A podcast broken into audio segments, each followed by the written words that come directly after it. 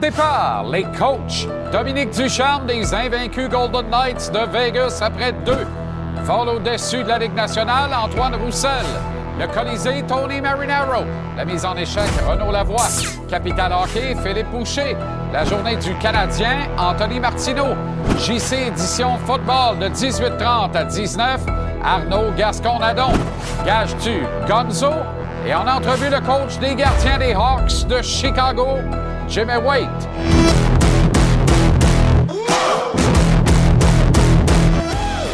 Comment allez-vous? Très heureux de vous retrouver. Excellent vendredi. Bonne fin de journée ou bon début de week-end. Fait encore beau, c'est parfait. On va en profiter. Galardon se couche de plus en plus de bonheur. Bienvenue à JC. Week-end fort chargé dans le monde du sport, comme tous les week-ends d'automne. C'est pas parfait, ça.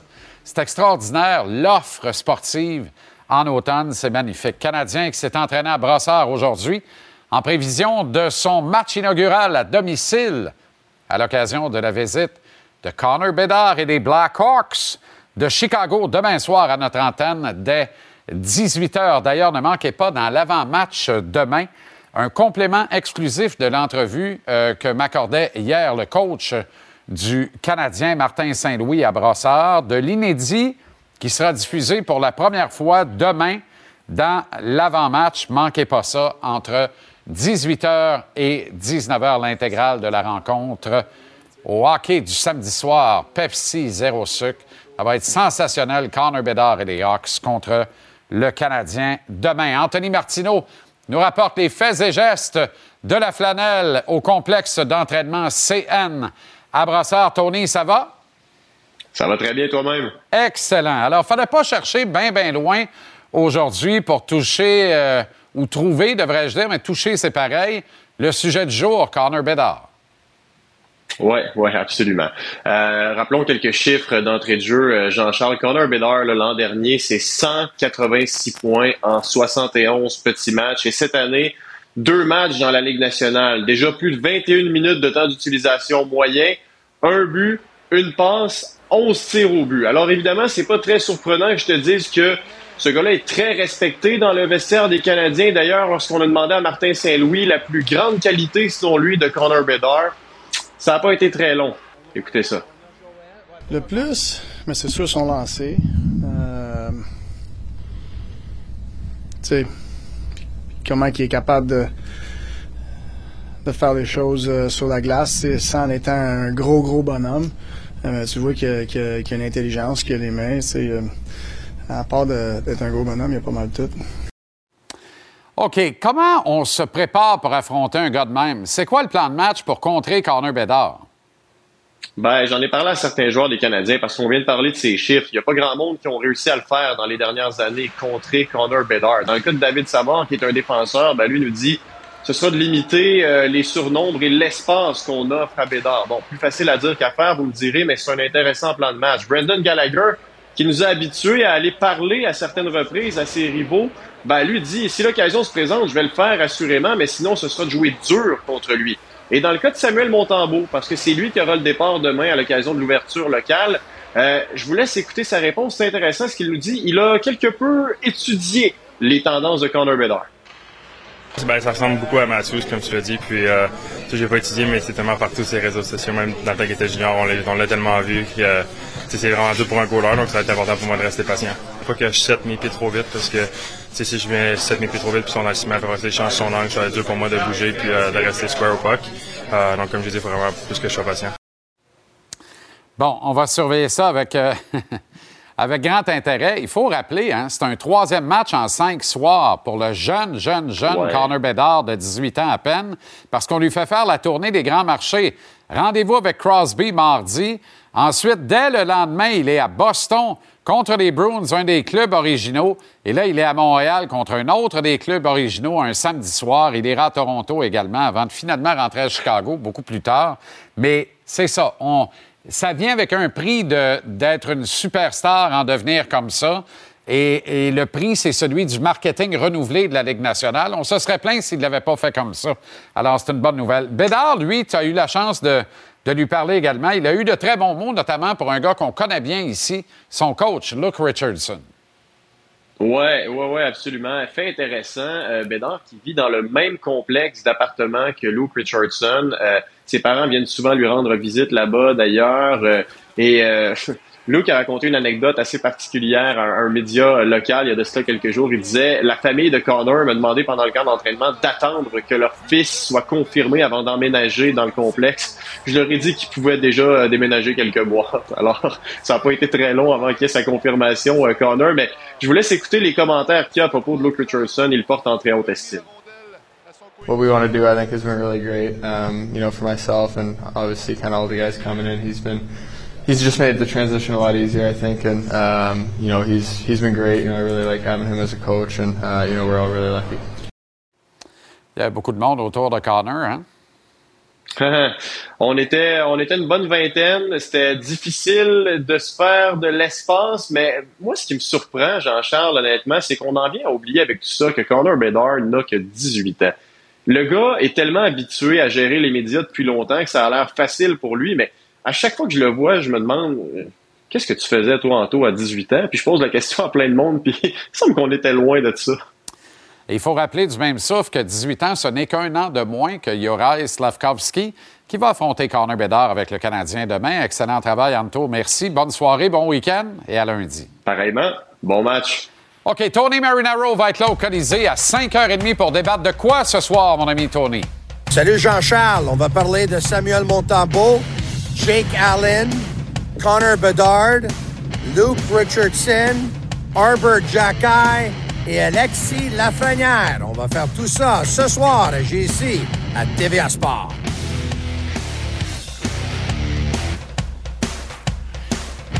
Mettons que je fais ça, est-ce que le nez me reste dans les mains? Comme Monsieur Patate ou... Je sais pas pas méchant, là. Je, l'aime d'amour. Mais là, je ne sais pas de quel cours à scrap il sortait exactement. Avec une drôle de bête de gars qui a saucé son melon d'eau dans votre vodka avant de le manger hier soir, là. Tabarouette. OK. On a l'embarras du choix avec un grand week-end de football, encore une fois. JC Édition Football dès 18h30 avec Arnaud Gasconadon. Arnaud? Ben, Jean-Charles, on jase de foot ce soir, hein? C'est du football, c'est la fin de semaine qui commence. La fin de semaine, qu'est-ce qu'on fait? On s'assoit sur le divan, on prend un petit verre d'eau, puis on regarde du football. Mais samedi, gros match Rouge et Or, Carabin. Est-ce que le Rouge et Or va être capable de prendre leur revanche contre les Carabins? Joe Sénécal, il est quand même pas pire. Hein? Zalouette joue contre Trey Ford à Edmonton, carrière canadien. Puis en fin de semaine, ben, en fin de semaine de la NFL, toujours le fun, ça. Du football en plus de 9h30 à minuit le soir à peu près. OK, on jase de foot tantôt on dirait un tables, ladder and chair en préparation dans les, vestiaires adjacents à un ring de la WWE. Ça va être bon tantôt avec Arnaud, qui visiblement est déjà rendu. C'est une bonne nouvelle. Capital Hockey, c'est Philippe Boucher depuis la magnifique ville de Québec. On jase de quoi le grand fil ce soir vers 6h15? Salut mon JC, ce soir on va discuter de l'alignement du Canadien en vue du match d'ouverture au Centre Bell demain soir, de comment les jeunes se préparent pour un match comme celui-là, incluant Connor Bedard. Restons dans la jeunesse, on va aller parler des sortes de Buffalo, comment ça s'est passé pour eux hier soir, et allons vers deux plus vieux, Crosby et Ovechkin qui s'affrontent un petit peu plus tard, match que je vais regarder avec attention. À tantôt mon ami. Grand fil, le roi des panoramas sans jamais en altérer le contenu, c'est formidable. Ce soir, seulement deux matchs au programme de la Ligue nationale, dont le face-à-face Crosby-Ovechkin. Et c'est à notre antenne, suivant JC Édition Football à 19h pile ce soir. Manquez pas ça. Daniel Alfredson est de retour dans l'environnement des sénateurs d'Ottawa. Il était même sur la glace ce matin avec euh, les joueurs de l'équipe. Il devrait avoir un rôle au développement des joueurs. En tout cas, ça commence de même. Verra-t-on où euh, ça va se poursuivre et comment ça va se poursuivre. Le nouveau président des opérations hockey, Steve Stiles, en a fait l'annonce. On sait que Alfredson était à couteau tiré avec l'ancien actionnariat des sénateurs et nommé-le Eugène Melnick. Il est de retour. C'est la plus grande gloire de l'histoire de cette franchise ou du renouveau de cette franchise depuis son retour dans les années 90. Hier soir, faux départ pour le Montréalais Devon Levy devant le filet des Sabres de Buffalo, battu 5-1 par les Rangers. C'était à Buffalo. Un but et plus deux en plus de 15 minutes de temps de jeu pour Alexis Lafrenière de Saint-Eustache. Moins trois pour Rasmus Dalin, qui détient provisoirement le titre de la mise en échec de l'année dans la Ligue nationale de hockey. Une solidex culbute par-dessus les épaules à plus de sept pieds dans les airs, aurait dit Doudou Carpentier. Les Golden Knights de Vegas, eux, sont demeurés invaincus. 2 en 2 pour les champions de la Coupe Stanley, gain de 4-1 à San Jose. Mais ce qui retient l'attention, c'est euh, cette blessure troublante subie par Alex euh, Pietrangelo, atteint d'un tir en plein visage.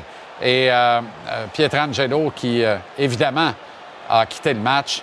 des scènes que l'on que l'on n'aime pas voir, mais absolument pas voir. Alors voilà, c'est sanguignolant que Pietrangelo a quitté, heureusement sur ses deux jambes, vers le vestiaire. Début perdant pour un gars qu'on adore, Pascal Vincent derrière le banc des Blue Jackets, battu 4-2 à Columbus devant les Flyers de Philadelphie. Les débuts perdants de l'un sont les débuts gagnants de l'autre, Daniel Brière comme directeur général des Flyers, qui saluait le retour à l'occasion de ce match de Sean Couturier après une absence de l'équivalent de trois carrières à peu près, j'exagère, mais à peine. Et gain de 4-3 des Devils sur les Red Wings qui se sont bien battus dans les circonstances. Une paire de buts, garde ça, Jack Hughes, derrière la ligne des buts, constate que la position du gardien est ordinaire, se sert du dos de celui-ci pour dévier la rondelle dans le filet et marquer l'un de ses deux buts. Venez de voir le deuxième. Une paire pour Jack à surveiller de très, très près cette saison. Je pense qu'il sera au moins parmi les trois finalistes à l'obtention du trophée Hart. Et il pourrait gagner le trophée Maurice Richard, je le pense. Vraiment, il va marquer des buts à la tonne dans une équipe qui va en marquer par ailleurs beaucoup. Dans la NFL, hier soir, Taylor Swift et ses Swifties de Kansas City ont battu les Broncos de Denver 19-8. Vous avez bien lu, 27 points à Arrowhead dans un match impliquant les quarts Patrick Mahomes et Russell Wilson. Comme cette ligue peut être curieuse parfois, on y revient avec Arnaud à 18h30 à JC, édition football. Le segment Gage-tu vous est présenté par Mise au jeu plus. Tout se joue ici.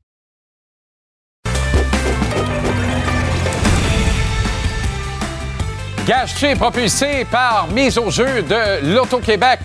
Mise au jeu plus te demande de consulter l'offre des paris au miseaujeu.com. Tu peux faire des paris uniques, des paris combos et des paris dans le cours des matchs. Sois prêt.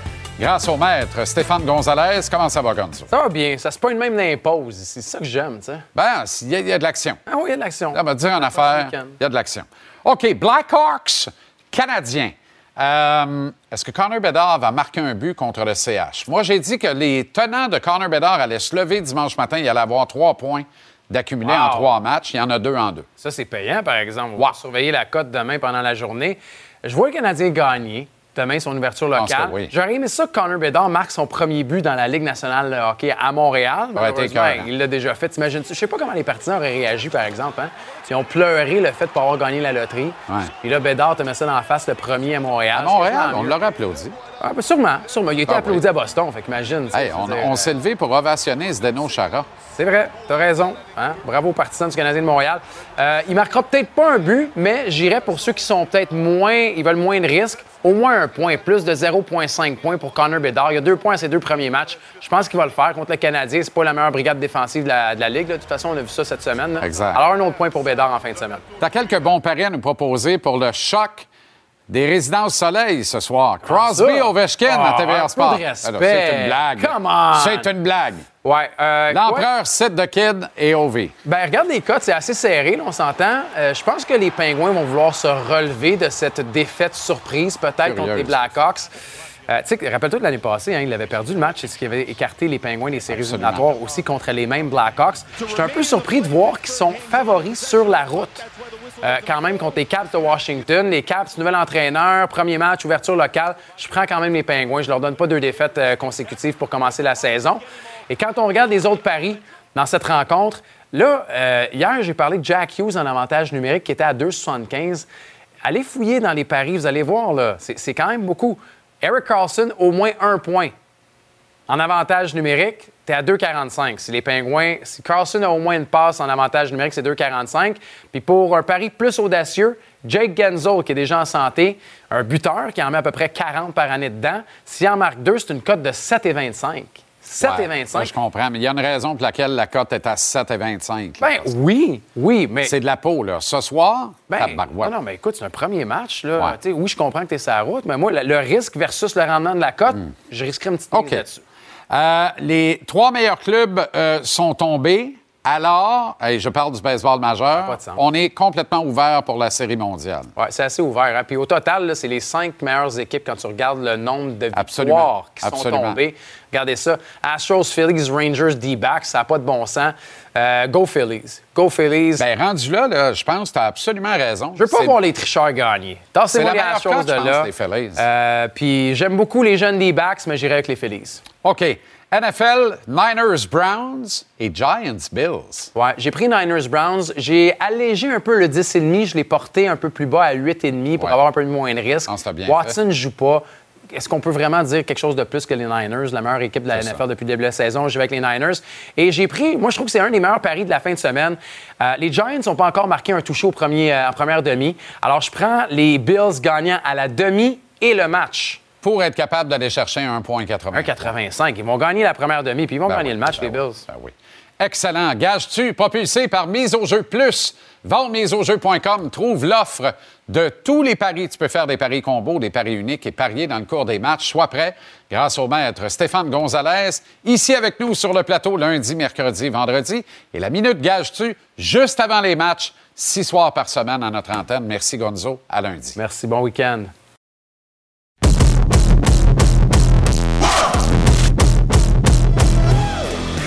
C'est un privilégié, mais il a travaillé fort pour ses privilèges. Il est aux premières loges pour les débuts de la nouvelle sensation de la Ligue nationale, Connor Bedard, avec nous de Sherbrooke, Québec, le coach des gardiens des Blackhawks. Jimmy Wade, comment ça va, Jimmy? Ça va bien, JC, toi? Formidable. Imagine que la demande pour l'étiquette se fait de plus en plus forte, Jim. Oui, il y a des demandes pour l'étiquette, les, les, demandes pour les chandails signés euh, de Connor, tout ça. Beaucoup d'amis qui, qui, demandent, mais euh, c'est dommage, mais Connor, je pense qu'il ne peut pas signer. Je pense qu'il y a un deal avec une compagnie, donc il limite ses signatures euh, beaucoup. Là. Oh, pour vrai? Mon Dieu. Tu me parles d'une affaire, toi. Ouais. Dis-moi, c'est quand même un début de saison satisfaisant pour votre équipe. C'est pas facile, vous allez disputer un troisième match en cinq soirs. Le kid, il a 18 ans, il faut le rappeler. Il joue plus de 20 minutes en moyenne dans les deux premiers matchs. Un but, une passe jusqu'à maintenant. Marqué son premier à Boston. Fait la tournée des grands marchés. C'est Montréal demain. Il était dans la marmite ce matin avec quoi? Entre 20 et 30 reporters qui étaient euh, agglutinés autour de lui à, lui poser euh, toutes les questions voulues et les autres. Euh, et malgré tout, il tire son épingle du jeu. C'est un début de saison satisfaisant, Jimmy. Oui, euh, on a vraiment un, voyage difficile. Euh, Pittsburgh, Boston, Montréal, Toronto, Colorado. Donc, pour commencer une saison, c'est pas facile. C'est un parti sur la route. Et aussi à la maison, on a Vegas, Boston. Donc, c'est un mois d'octobre très difficile pour nous. Euh, on joue des équipes de qualité, donc euh, si on peut en sortir là, en taux de 500, on serait bien content. Mais euh, non, très satisfaisant. Une grosse victoire à, Pittsburgh. Boston, on était dans le coup jusqu'à la dernière minute. On a c'était 2-1. Ils ont, marqué dans un filet désert. Donc, non, on peut pas demander mieux. Moi, personnellement, très, très satisfait des gardiens de but. On, a volé un peu la game à Pittsburgh. Puis ça, de Bloom à Boston, il était excellent également. Dans le profil du kid, il a l'air très groundé, hein, très investi de cette mission de bien faire les choses, de réussir sa rentrée, de réussir le grand projet, évidemment, mais de prendre ça une bouchée à la fois en même temps. C'est pas un gars qui a l'air au-dessus de ses affaires pantoute, Jimmy. Non, il a vraiment, il a, vraiment une bonne tête ses épaules. Et c'est un, un, kid qui est tellement, euh, il est gêné, il est timide, Euh, moi, je suis un gars qui aime, qui aime beaucoup agacer les joueurs, puis c'est dans ma nature. Mais avec Connor, je vais plus tranquillement parce qu'il est timide, donc je vais prendre mon temps sur ce côté-là avec Connor. Mais c'est une bonne tête ses épaules, toute la pression qu'il a, la, tension qu'il a, c'est tu entends parler, là, les, médias, partout ce qu'il va, il y a, il y a du monde euh, qui, veut, qui veulent le voir. Donc, euh, c'est pas facile pour lui, un jeune de 18 ans, d'avoir toute cette pression-là et, cette euh, attention-là. Ça ne doit pas être facile. mais, il, il, deal très bien avec ça. Et on reçoit les, communications à l'effet qu'il y a eu plusieurs échanges avec Sidney Crosby. Ils étaient face à face à la première mise en jeu de la saison mardi soir. On sent tout le respect du jeune Bédard à l'endroit du vétéran Crosby. Et ça, ça en dit beaucoup sur son attitude de euh, je suis pas rendu, moi, là. là. Puis si je peux être à moitié comme le gars qui est en face de moi sur mes enjeux-là, m'a déjà avoir réussi quelque chose de bien, là, tu sais. Oui, exact. Non, je, euh, je pense que Crosby, c'était une idole de jeunesse de, Connor. Euh, donc, euh, il, il, apprécie beaucoup la game. Euh, c'est un jeune qui, aime tellement le hockey. après les entraînements, il reste le patinoire. Il faut, il sortir de la patinoire littéralement. et Patrick Kane, Patrick Kane était de la, même façon. Donc, ces gars-là, ils aiment la game de hockey. Ils sont bons, mais ils sont bons pour une raison. Ils aiment la game. Bon, tu es le coach des gardiens des Blackhawks. On va en parler un peu. Mélange jeunesse et expérience avec Isaac et le jeune Soderblom cette saison. Oui, euh, on a Peter qu'on est allé chercher l'an dernier. Euh, il, y a, eu beaucoup de difficultés dans les dernières années avec les blessures, avec euh, l'aine, euh, beaucoup d'étirements sur ce côté-là. Donc, cette année, on espère d'avoir un Peter Mrazek en santé. je pense que c'est un gardien de but qui est très sous-estimé. Euh, dans les deux dernières années. Euh, si tu regardes seulement que les statistiques, c'est pas peut-être pas les meilleurs, mais euh, je pense que ses qualités, ses départs de qualité, il y a eu plusieurs, au moins 80% de départs de qualité l'an dernier. Donc, je suis très satisfait de lui. Puis, il y a un très bon départ, comme j'ai mentionné auparavant. Et puis, c'est une bonne personne, c'est un bon vétéran pour, pour avoir un jeune comme ça de Bloom qui arrive avec nous cette saison, sa première saison complète avec nous. Je pense qu'il ne peut pas avoir mieux comme, comme vétéran, comme, comme partner dans les, dans les filets. À Montréal, on a un ménage à trois. As-tu déjà vécu ça? Et si oui, comment ça se vit? Ben, moi, je l'ai vécu à Chicago euh, l'année du lockout en 95 euh, avec Ed, Ed, Belfour, moi et Jeff Hackett. Donc, euh, Eddie jouait pas mal toutes les parties. C'était une saison écourtée, donc ils l'ont surtaxé un peu. Euh, moi et Hackett, je pense qu'on avait joué deux parties seulement à chaque. Mais dans les pratiques, c'était pas évident d'essayer de, d'avoir un net. Là, trois, j'ai passé pas mal de temps sur le bord de la bande, on va dire, à attendre de pouvoir pratiquer parce que euh, c'était pas facile. Donc, euh, tout ça pour dire qu'un ménage à trois, là, moi, j'aime vraiment pas ça. Il y a toujours quelqu'un qui est malheureux là-dedans.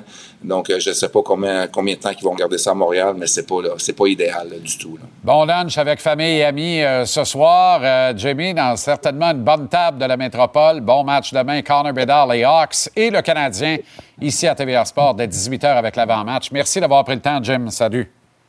Merci, n'importe quand. Bye.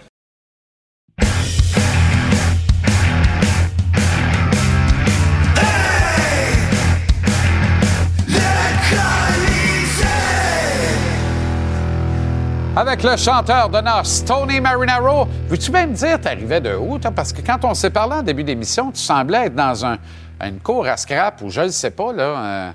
Euh... Oh, OK, OK, OK, OK, OK. J'étais. Euh, j'étais au playground. Ah! Oui. Mon Dieu, t'as fait ça vite. Tabarouette. Oui, j'étais au playground. dire de quoi, ton père. OK. Montembeau contre les Blackhawks. Ça va être... Euh, c'est pas un... C'est pas un...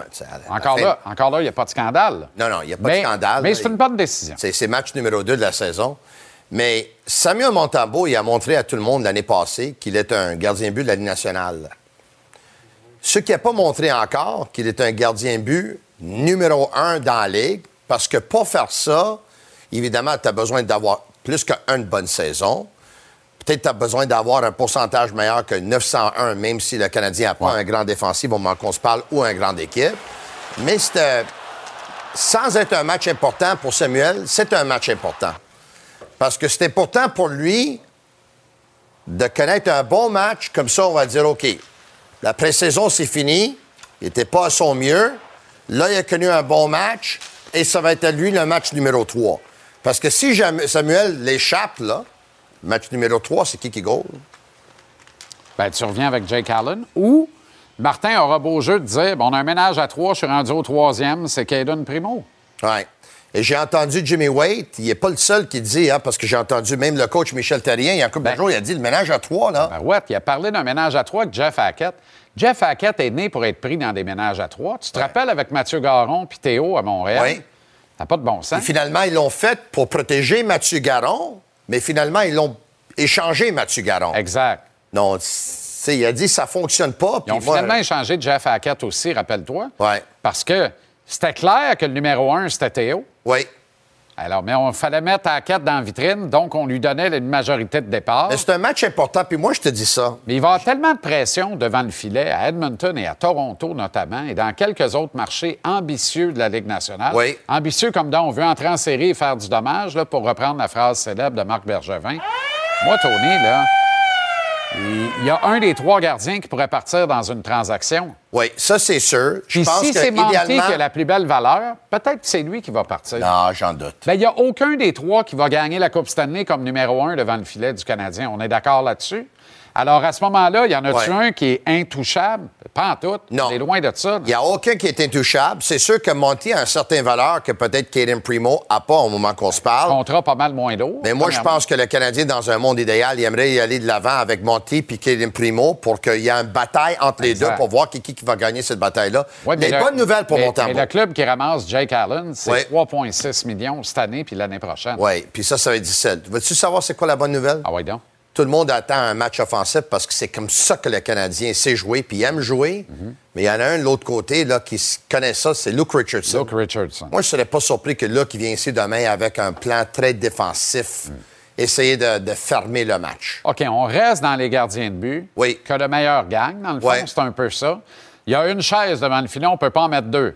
Si tu t'assois dessus puis tu arrêtes le puck, puis on gagne la game, tu restes là. Puis si on perd, mais tu as été honorable, ça se peut que tu restes là. Jake Allen est à un arrêt et la victoire de Golden Main. là. Le quatrième but des Leafs lui a fait perdre le départ contre Connor Bedard à domicile demain soir. Celui d'Austin, le deuxième d'Austin Matthews. Ben moi, oui, je- mais moi, je dis ça. Et si Jake Allen aurait gagné le match en fusillade, il n'est pas là non plus. Il n'est pas là. Mais c'est ça que je te dis. Si, si Allen l'aurait gagné, Quoique, c'est- qui qui n'est pas là? La victoire peut faire tout. Tu sais, quand tu es pris dans un Si Allen gagne le match en fusillade, il revient encore avec mon tambour. Allen, il a donné cinq buts. Là. Cinq! Non, mais il a reçu beaucoup de lancers. En début de troisième période, il a fait des arrêts importants qui ont redynamisé l'équipe, qui ont redonné des ailes à l'équipe. Mais à un moment donné, il faut faire des, des, des, des arrêts importants. Tu es un gardien de but. Qu'est-ce qui se passe ici à TVA Sport sur le plateau? Là? Pourquoi? Toi, tu défends l'anglophone, moi, je défends le francophone. Qui- Qu'est-ce qui se passe, là? C'est spécial. Hein? Hey, c'est. au bout du compte, on dit la même affaire. faut enregistrer cette émission-là. Course en 1 pour Albert Jacquet. En fait, là, j'ai pas envie d'aller là. J'ai envie de te parler de Ryan Reeves, qui aujourd'hui a fait une déclaration qui ne l'honore pas beaucoup, euh, Tony. Quand il a dit il a jumpé sur moi, Oui. euh, il n'a pas, pris le temps de m'inviter. Il a jumpé sur lui. C'est, vrai faux. que Jack C'est a faux. jumpé sur On lui. va regarder la séquence de Ouais. la bagarre. Regarde comment ça Ouais. commence. Ça commence avec la mise en échec, limite de, euh, et une deuxième Ouais. en peu de temps dans le match de Ryan Reeves qui doit réveiller les siens. Regarde Bon. Jacky qui arrive. Jacky arrive, dit Bon. Viens-t'en ici, prends le temps de le revirer, dire C'est là qu'on y va. Ryan Reeves est très au courant que la bagarre est commencée. Il n'y a eu aucun manque de respect de la part de Jacky là-dedans. Aucun manque de respect. OK. Jacky n'est pas arrivé avec un soccer punch, comme Non. on dit dans le jargon. Il a pris le temps de le revirer en disant Je suis là, j'ai plus de gants, puis on se bat. Puis Reeves a laissé tomber les gants, la preuve qu'il sait très bien ce qui se passe. Oui. Il est très au fait de la patente. Hey. On n'est pas dans le semi-pro où les Ouais. lumières se ferment, la boule miroir allume, puis la boucane, le show OK. de boucane part, puis que les gars qui dansent au milieu en se brassant les coudes. Arrêtons ça, là. Ryan Reeves a pas dit que Arbor Jacky lui a donné un soccer punch. Qu'est-ce que a Ryan. Reeves a dit? Il m'a sauté. Moi, de la, la façon dont moi je l'ai vu, il a sauté un peu. Par contre, après cinq secondes, ils se regardaient, ils avaient donné une distance. Et là, c'est comme le- si la, la bagarre commençait à ce moment-là. Exactement. Reeves a été surpris C'est ça. de la puissance d'Arbor Jacky. Et c'est ça qu'il n'est pas capable d'admettre. J'aurais aimé qu'il l'admette. Il m'a surpris, puis il ne me surprendra pas deux fois. Dis-le de même. Dis-le de même. Tu n'es pas obligé de réduire ce que l'action du kid. Pour lui, pour lui, pour lui, ça a été une soirée épouvantable. ça a été horrible. Ben, Tout à fait. Tu sais qu'un contrat j'ai- libre pour trois ans, il y en Ben a oui. déjà plusieurs qui disent Hey, c'est Ah ouais. beaucoup donné. Et moi, j'ai j'ai adoré l'attitude de Jacky parce que quand les deux s'en vont vers le banc de pénalité, Reeves fait son show et Jacky le regarde et il fait la moue comme ça en voulant dire Moi, j'embarque pas là-dedans. Il embarque pas là-dedans. Plus tard dans le match, il est allé faire contact au centre de la glace avec Reeves. Euh, il l'a mis en échec, en pinchant d'ailleurs. Euh, il n'a pas laissé tomber les gants. Il n'avait pas d'affaire à le faire. Jacky a un comportement exemplaire dans ce match-là. On ne peut pas y en vouloir d'y être allé. On s'en est pris pour une deuxième fois un de ses coéquipiers. Moi, je- moi, je suis Il est allé. Il a bien fait ça. Moi, je suis convaincu que lui aurait accepté d'y aller une deuxième fois. Même là, je le regardais, ça a l'air comme il voulait donner de la revanche à Reeves. Moi, je reviens avec ça. Euh, Reeves a été surpris de la puissance d'Arbor Jacky. Et Arbor Jacky, on parle des fois, c'est qui qui va pas jouer pour le Canadien? Comment tu vas sortir ce gars-là de l'aliment maintenant? D'aucune façon. Tu peux pas. Il y a ça dans lui. Instinctivement, il est tough. Il n'a pas besoin d'aucun cours pour savoir comment ça marche. Connor Bedard, est-ce qu'il y a trop de pression? Non. Parce que ce kid-là, quand il est allé au championnat du monde junior, on a dit, hey, il y a tellement de pression sur lui, sur un kid de, de 17 ans. Un kid qui jouait dans un tournoi avec des joueurs de 19 ans. Il y a tellement de pression sur lui. Jouait dans la même équipe que Shane Wright, qui était repêché, qui était supposé d'être repêché premier, mais finalement qui était repêché quatrième, le repêchage avant ça. Et Connor Bedard, il était tellement meilleur que les autres, c'était même pas proche. Tu il y a tellement d'attentes. Est-ce que Connor Bedard, qui avait une production à la même âge que Connor McDavid, même genre de production, donc il est déjà dans la discussion, tout le monde attend pour dire, OK, est-ce que ce kid-là va être bon pour Canada Junior? Est-ce qu'il y a une chance d'être meilleur que Shane Wright et tous les autres? Il était tellement meilleur que les autres, c'était même pas proche, il était même pas sur le même bord de la rue. C'est comme lui, il était de l'autre bord de la rue, puis il disait, Hey guys! I'm over here! Moi, je fais ça dans mon domaine aussi avec Là, tu vas réveiller les pigeons ici, le reste. Mais il va falloir que quelqu'un se réveille ici. non, mais pour répondre à ta... D'ailleurs, ouais, d'ailleurs, d'ailleurs, d'ailleurs, oui, je- ben voilà. La notion de la pression, là, moi, ça me fait bien rire. Comment un gars a plus de pression qu'un autre? Un premier choix total a une pression. Oui. C'est pas la pression que tu reçois, c'est la pression que tu décides d'avaler, de- de- de- d'ingérer, puis de dire, je la transforme en énergie positive, puis je fais un job, puis je délivre, je livre. Pas seulement ça. Pour lui, c'est même pas un job, c'est une passion. Il, est en train de se divertir sur la glace. là. Il y a du fun, le kid, là. Hey, lui, euh, c'est un phénomène. Puis c'est le prochain... euh, Crosby. c'est- le prochain Crosby. Connor Bedard. Il y a, y a. Crosby, il y a ça. Ovechkin, il ta, ta McKinnon, ta McDavid. Il est Non. dans cette catégorie-là. Non. Wayne Gretzky, Sidney Crosby, Connor Bedard. Aucun autre nom ne peut être placé là.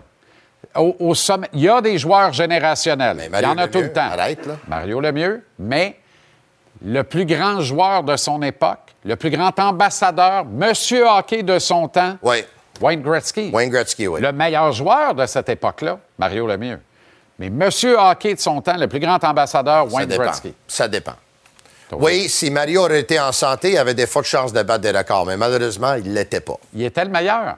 Fait que je veux pas savoir, y a-tu été en Pour santé moi, ou pas? il était un meilleur buteur que Wayne? Un meilleur joueur. Pas un meilleur fabricant de jeu, pas un meilleur joueur, mais un meilleur buteur. Puis les statistiques disent ça, hein? Ouais, mais y a-tu Parce que Mario a marqué 0,75 ou 0,76 buts par match. Mais avant de dire Wayne a pas- marqué Non, mais 0,60.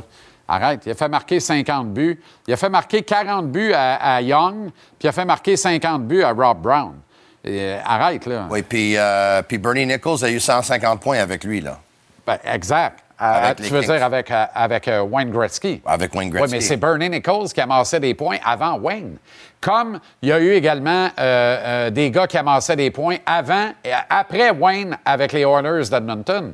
Je veux dire, Wayne avait un meilleur supporting cast que Mario. Moi, je pense que Mario est un meilleur joueur. Wayne avait une meilleure équipe que Mario, oui. Ça, c'est. Exact. Mais le plus grand ambassadeur de son époque a été Wayne Gretzky, suivi de Sidney Crosby. Puis c'est maintenant Connor Bedard. Ça, je suis convaincu de Oui. ça. Connor, il est dans cette catégorie-là. tu sais, on a-tu bien, bien entendu parler de rencontres et de conversations qui se sont étirées sur plusieurs minutes entre Sidney Crosby et Connor McDavid quand il est arrivé dans la Ligue? Non. Regarde ce qu'on voit cette semaine entre Bédard et Crosby, puis ce qu'on a vu le mois passé quand il y a eu le, le, le, showcase de la Ligue nationale avec les joueurs vedettes, puis les diffuseurs, les détenteurs de droits, puis tout ça. Il vient de sauver le hockey aux États-Unis pendant les prochains 15 ans. Alexis Lafrenière connu Parce que Crosby et Ovechkin, d'ici deux ans, mon chum, c'est fini, là. Euh, Ovechkin va être là quatre ans parce qu'il va battre le record de Gretzky pour le plus grand nombre de buts. Oui, peut-être. Il va prendre le temps de le battre. Alexis Lafrenière a connu un mauvais camp d'entraînement, mais a connu un bon match hier soir. Moi, j'ai pas lancé la serviette dans son cas, mais là, je suis allé sur la radio pour dire là, que si jamais les Rangers voulaient se départir pour lui, moi, je serais intéressé. Puis on m'a dit que non, il ne serait pas étouffé par la pression comme Jonathan Drouin était étouffé par la pression. Moi, je parle personnellement, chaque individu est différent. Moi, j'ai pas lancé la serviette en Alexis Lafrenière, qui a juste joué trois ans dans la nationale. C'est sa quatrième année. Et là, il joue sur le deuxième trio avec Philippe Chetto et Artemi Panarin. Hier, il a eu 15 minutes 25, 15 minutes 30. Même temps de glace que ces gars-là. L'entraîneur te demande déjà que pour lui, c'est un joueur important. Un but plus deux. Oui. Euh, il aurait pu avoir un deuxième passe. Il a fait un gros jeu sur l'un des buts des Rangers, mais semble sur le but de Panarin. Puis c'est quand même un premier choix total. Tu te dois d'être patient. Tu te dois de le mettre dans des conditions gagantes. Tu te dois de lui offrir toutes les chances de performer. Tu n'as pas le choix. Et il va se passer la même affaire avec Slavkovski à Montréal. Oui. Et tant mieux si ça marche. Les gars qui sont repêchés premiers dans les nationales, là, c'est parce qu'un gars, il a pas 100 points de la première année ou 90 points de la première année, ça ne veut pas dire qu'il sera pas un bon joueur. Là. Joe Thornton, il me semble, il a eu une saison de 7 points sa première année. Là. Il y a un paquet. Là, C'est qui qui a connu une bonne première saison? Euh, Mario Lemieux, euh, Sidney Crosby, euh, c'est... c'est du joueur s'arrêter, mais... Euh... Un mais peu de jogging avant? Jogging où? Toi, tu veux m'attraper. Et t'as aucune chance de me rattraper. Mais pourquoi on fait du jogging? Pour rien. Je suis pas payé pour ça, moi. Ben, tu viens de le faire. OK. Je t'inviterai à quitter maintenant parce que je vais restituer. Hey, check comment je suis vite, check. Je dois passer Antoine Roussel. Bonsoir, Antoine. Salut. Bonsoir, Antoine. Faut-tu Est-ce qu'il faut que je cours, moi aussi? Non. Faut-tu que je? Ça, c'est un continental. tu veux-tu voir des pas de danse aussi? ça, c'est un continental. Tabarouette, t'as le look d'un gars qui s'en va au nord, ça part ça. Moi, je, je pense ah, qu'il veut que je fasse une crise cardiaque. Moi aussi, je suis essoufflé. Euh, Tony, t'inquiète pas. Tony, pas le seul. Tony ne comprend pas. Il n'y a aucun danger. L'infarctus va rentrer, il va dire c'est ben trop d'ouvrage, va revirer de bord. Il va s'en aller. C'est pas, c'est probable. Peut-être, peut-être pas. En tout cas, on s'arrache. Vous aviez, oui, vas-y donc. Jean-Charles, les choses est sûres, puis vous aviez raison. Pour moi, Jack a été exceptionnel dans ce premier match. Puis je tenais à le féliciter parce que, écoute, il a fait face à Reeves. C'est un des, c'est quand même un des gars les plus euh, costauds puis qui a une réputation d'être les plus solides dans la Ligue nationale. Mais j'ai tellement détesté son, euh, son geste après le combat. Ça m'a, ça m'a horripilé. Je te dis, là, je l'ai vu, je l'ai vu faire le, son petit signe à la foule comme s'il avait gagné le combat. Exact. Tu sais, ça, ça m'a vraiment dérangé. Puis je suis sûr que ça a dérangé euh, Jack Puis ça, ça, ça va continuer à alimenter la lignosité durant toute la saison. Mais bon, il, il rejoue seulement au mois de mars l'un contre l'autre, mais c'est pas grave. Ça va être, il est encerclé. Antoine, tu jouais la game il y a peu de temps euh, de ça. Euh, tu as, euh, eu des situations similaires parce que tu n'étais pas le genre de gars qui y allait sur une, mise, sur une mise en jeu, mais bien dans le feu de l'action quand c'était nécessaire. On peut pas. Il n'y a personne qui peut dire, et surtout pas Ryan Reeves, à moins d'être malhonnête intellectuellement, que Jack High l'a jumpé. Il l'a pas jumpé. Il est allé s'occuper de replacer les affaires dans le bon ordre après que Reeves s'en soit pris pour une deuxième fois en peu de temps à un de ses coéquipiers. Puis il a quand même pris le temps de le reverrer, de lui dire Salut, je m'appelle Albert, j'ai plus de gants, puis je m'en viens te J'ai laissé ma carte de visite. Exact. Mais il a laissé, il a laissé sa carte de visite. Puis euh, on le voit, hein, tu sais, sur le vidéo que tu viens euh, que vous venez de montrer, on le voit, euh, Jacka, il voit sa réaction, puis il se dit ah, ça pas rapport ce que tu fais. Puis Reeves l'a fait toute sa carrière, puis ça m'a toujours dérangé. À certains moments donnés, on jouait avec les Stars, puis euh, je me souviens qu'il regardait le nom des joueurs dans le dos, tu sais, euh, qui étaient qui étaient en face-up l'un contre l'autre, juste pour euh, pour nous écœurer, pour dire ouais t'es qui, toi t'es pas assez bon pour moi. Mais ça m'a toujours dérangé. Puis un jour, ce gars-là, puis je veux pas être prophète de malheur, trouvera chaussure à son pied. C'était un peu le cas l'autre soir, mais pas assez au goût de personne. Mais c'était quand même parfait dans les circonstances. C'était parfait. La Bédard Mania, on s'arrache les billets. C'est vraiment Crosby 2.0. Absolument. Écoute, euh, son premier match a été, euh, somme toute, bon match, correct. Je trouve, je trouvais qu'il y avait un peu de nervosité dans son cas. Il est tombé à plusieurs reprises, euh, je pense deux fois sur un power play où il y avait personne autour de lui. Mais c'est normal, ça arrive. Écoute, c'est beaucoup, même pour Connor Bedard, où ça fait les quatre dernières années, tu, on en parle à quel point tu es une sensation. C'est beaucoup arrivé dans Ligue nationale. Puis il arrive, puis il fait déjà, il commence à faire sa place, puis il a déjà marqué son premier but. Il est impressionnant dans l'espace libre. Il, a, il, agit de, c'est de toute beauté. Euh, il va devoir s'améliorer dans les coins de patinoire, mais un petit peu comme Sidney Crosby, c'est un gars intelligent. Puis Sid l'a dit dans une entrevue, c'est un gars intelligent. Il va trouver le moyen de réussir. Il va s'adapter rapidement. Puis euh, ça, j'en suis convaincu. Puis on, on a seulement un petit indice de ce que ça va être j'espère qu'il va, il va porter le même flambeau aussi haut que Sid l'a fait pendant aussi longtemps. Aucun doute dans mon esprit. Antoine, tu as été représentant de tes équipes auprès de l'Association des joueurs. La question pour le représentant syndical. Beaucoup d'équipes, dont trois clubs canadiens, les Sens, les Leafs et les Oilers, ont commencé leur saison avec moins de 20 joueurs en alignement. Qu'est-ce que ça veut dire? Qu'est-ce que ça fait euh, à, des membres de l'Association des joueurs. Comment tu reçois ça? Comment tu vois la suite à deux ans de la fin de la convention collective avec l'arrivée de Marty Walsh? Ça me dérange, Jean-Charles, ça me dérange énormément parce que, premièrement, c'est de la mauvaise gestion. C'est de la mauvaise gestion tout au haut de la pyramide. Puis ça, le, produit, le meilleur produit n'est pas sur la glace euh, Pinto à Ottawa n'est pas sur la glace parce qu'ils sont pas capables de le signer. Euh, il aurait été dans un dans une équipe avec de la place sur le cap salarial, il aurait eu il aurait été dans l'alignement. Mais les gens d'Ottawa qui encouragent leur équipe n'ont pas les meilleurs joueurs disponibles en ce moment parce que il est pas il est pas disponible parce qu'ils ont mal géré ça. Fait qu'au final, c'est les fans qui euh, qui, euh, qui sont les joueurs, les premiers, les premiers dominés au tombe, mais au final, c'est les fans qui ont pas le meilleur produit, puis ça affecte si les, euh, les sénateurs mangent, euh, manquent, pardon, manquent les séries, on va, on va avoir un gros problème là parce que euh, va falloir repenser à comment on, on construit cette équipe-là. Puis généralement, sais, si tu retransposes ça, si ça arrivait avec le Canadien, c'est des gars comme Raphaël Harvey-Pinard euh, qui pourraient ne peut-être pas avoir de contrat, qui seraient squeezés à l'extérieur,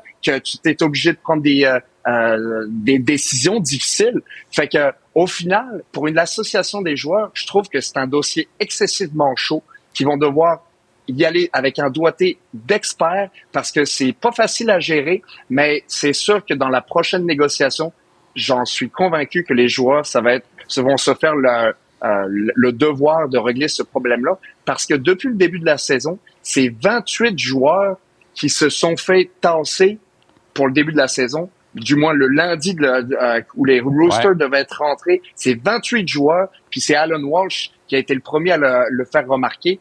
28 joueurs qui ont qui sont pas dans l'alignement, puis qui t'aident pas à gagner, puis qui t'aident pas à t'amener vers les séries éliminatoires. C'est c'est vraiment problématique. C'est presque un par équipe, Antoine, et euh, et c'est pas de la faute des joueurs si les secteurs administratifs dans les secteurs hockey des équipes sont pas capables d'arrimer le calcul à stress. Là. Tu comprends? Non, c'est aux dirigeants de savoir compter. Vous êtes supposé être dans un partenariat 50-50. On sait que dans les fêtes, c'est plus 75-25 à faveur des propriétaires. Même si on se donne bon pied, bon oeil en disant 50-50, c'est quoi votre rapport de force? Va falloir, va falloir qu'il existe tôt ou tard, ce rapport de force-là. Absolument. Puis, euh, euh, je pense pas que, sincèrement, je pense que les joueurs ont assez goûté au, euh, euh, à, à, la grève et ainsi de suite. Je pense pas que c'est euh, c'est dans l'intérêt de la ligue, surtout dans après euh, après la COVID.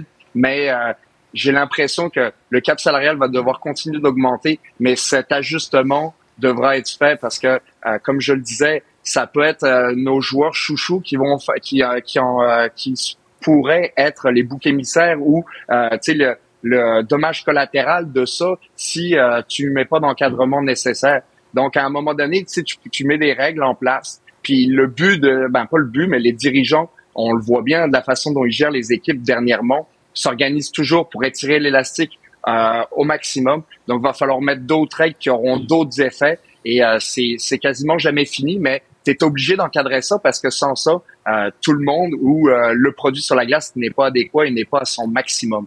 En terminant, Antoine, tes anciens coéquipiers des Canucks ont eu un départ canon. Brock Besser, une fois, deux fois, trois fois, quatre fois. Incroyable. Quelle varlope contre les Oilers d'Edmonton. Est-ce que tu crois que les Canucks peuvent atteindre les séries éliminatoires cette saison? Premièrement, pour Brock, après son premier match, je lui ai envoyé un petit message pour lui dire qu'il était sur le pace de 320 buts par saison, qui est quand même pas, euh, pas négligeable. Euh, ça, un petit clin d'œil à mon ami Dominique Jalbert qui me le faisait à chaque reprise que je marquais le, dans le premier match de la, euh, de la saison, qui me textait pour me dire 80, t'es sur le pace de 80 buts par, par saison, Antoine, lâche pas. Puis on s'entend que mon objectif à moi, c'était d'arriver à 4 ou 5 buts à Noël. Brock l'a fait. Les Canucks euh, ont décollé vraiment euh, sur les chapeaux de roue. Par contre, ils ont encore le petit problème qu'il y a toujours de, euh, du bruit de l'extérieur qui, euh, qui mène un peu la zizanie dans l'équipe. Corner Garland demande un échange. On dirait que c'est jamais reposant. L'été s'était bien passé, puis il y a toujours quelque chose, toujours une tuile. Fait que s'ils font pas les séries, ben ça sera probablement une de ces raisons-là qu'ils sont pas capables de de calmer les ardeurs puis de juste se concentrer sur le sur l'aspect hockey malheureusement. Mais c'est un club qui est qui est très bon. Euh, Peterson incroyable dans son début, JT Miller aussi, Brock euh, profite du départ de Bo Horvat euh, qui joue dans le, à la même position euh, au sein de l'avantage numérique dans le milieu de la glace. Donc il y a toujours des gagnants et des perdants dans un échange, mais je pense qu'ils sont en bonne voie de, de régler beaucoup de dossiers les Canucks. Tout ça sous les auspices de capitaine Quinn Hughes. Antoine, merci beaucoup. Bon week-end. Et à la semaine prochaine. Bon week-end à vous autres. Salut, bye bye.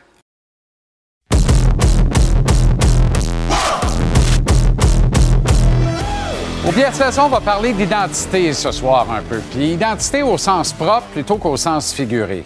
Il y a un site spécialisé dans la collecte de données qui a publié des stats de provenance des joueurs actifs de la Ligue nationale de hockey.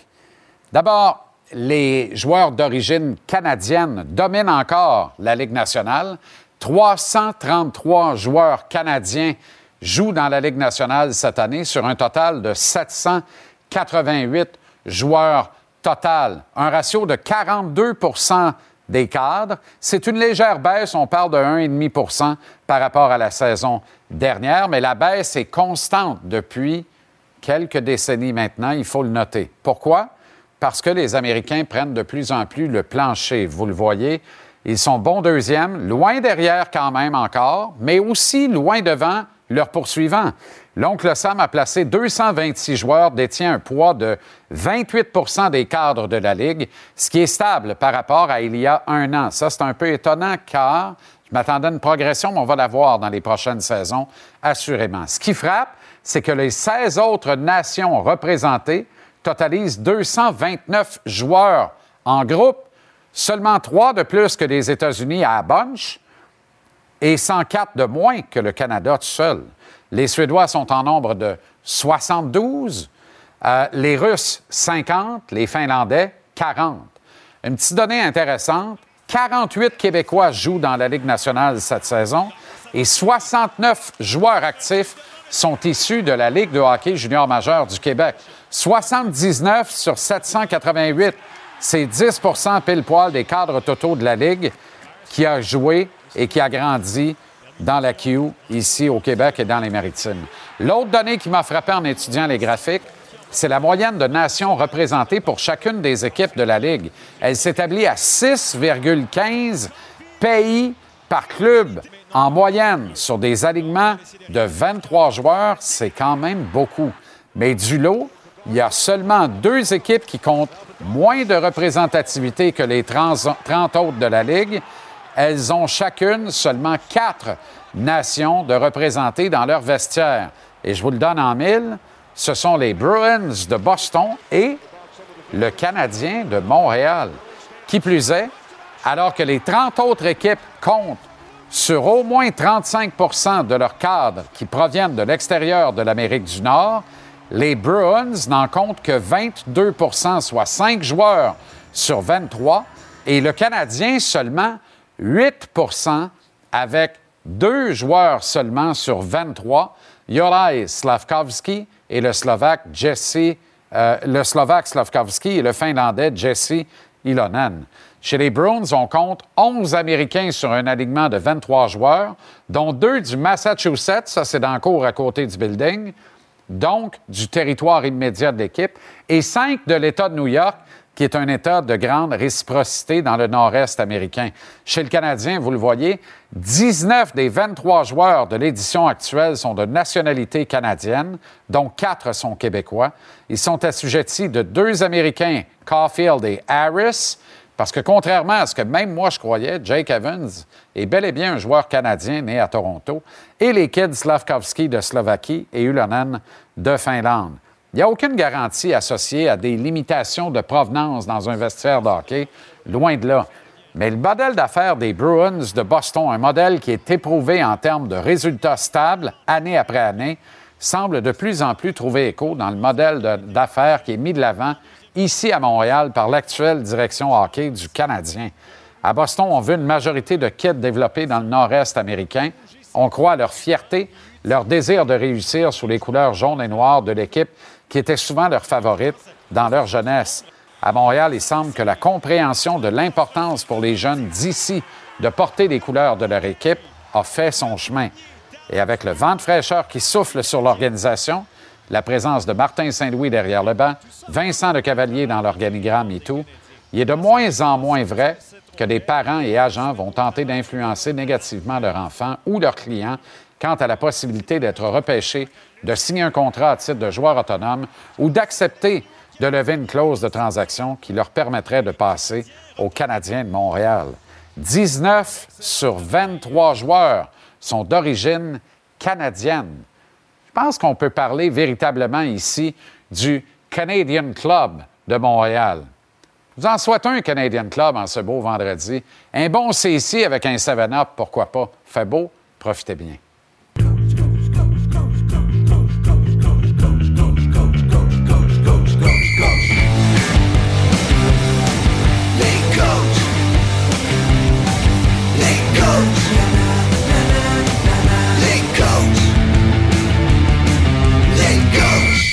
Comment ça va, mon dôme? Ça va bien, Jean-Charles, toi? Très bien. Tu as le sourire des deux victoires en deux pour les Golden Knights. C'est un bon start, un bon départ parce que tu veux partir du bon pied quand tu as veillé tard tu as remporté la Coupe Stanley. Oui, tout à fait. Puis en plus, euh, c'était un peu spécial cette semaine avec les célébrations euh, par rapport à l'année passée, puis l'équipe le méritait. Mais beaucoup de distractions euh, dimanche soir, souper pour les bagues, Lundi, il était aux Raiders, euh, au Monday Night Football, et puis tout ce qui se passait avant le match. Donc, euh, euh c'était une semaine assez chargée, mais de sortir de là avec deux victoires. Puis la façon qu'on a joué, ça n'a pas été parfait, c'est normal, mais euh, on est content des deux victoires. Vous avez partagé le travail devant le filet. Ça m'a surpris un peu parce que Hill a été très bon contre le Kraken mardi. Oui, très bon. tu sais, quand on parle de euh, du premier match, surtout qui était piège à cause de tout ce qui se passait. Euh, ça prenait une bonne performance dans le gardien de but, surtout tôt dans le match pour euh, pour tuer un peu ou passer la tempête. Puis non, il était excellent, mais c'est toujours de gérer aussi le fait que le deuxième joue joue un certain nombre de jours entre chaque départ. Fait que la décision a été prise de, de, partager entre les deux matchs. Mais, euh, tu sais, euh, on a deux bons gardiens. Puis c'est certain que Hill, euh, avec le match qu'il a connu, le premier match, mais aussi ses séries éliminatoires passée, ouais. c'est certain qu'il est dans la bonne position, mais on a besoin des deux gardiens de but, c'est sûr. Huit buts en deux matchs, Dum, provenant de huit joueurs différents et 16 de vos joueurs qui ont au moins un point. Ça, en termes d'équilibre, c'est dur à battre. C'est toujours un peu euh, intéressant pour des coachs de constater une statistique comme celle-là. c'est encourageant. Oui, ouais, c'est très encourageant. Puis aussi, euh, tu parles des, des 8 buts qu'on a marqués, euh, c'est à 5 contre 5. on a eu, hier, on a eu seulement un avantage numérique. je pense qu'on a eu 3 ou 4 contre Seattle au premier match. On a eu des bonnes chances, mais on n'a pas, on n'a pas réussi à marquer. Mais notre jeu à 5 contre 5, ça passe bien. Donc, euh, notre désavantage va bien, notre euh, avantage numérique aussi, même si on n'a pas marqué encore, on s'est donné des bonnes chances. Donc, euh, tu c'est une équipe qui est, qui est mature quand même. Tu le vois tout de suite quand ça rentre dans l'environnement de l'équipe. c'est tous des joueurs qui étaient ensemble l'année passée. Donc, c'est bien, puis on va pouvoir bâtir là-dessus.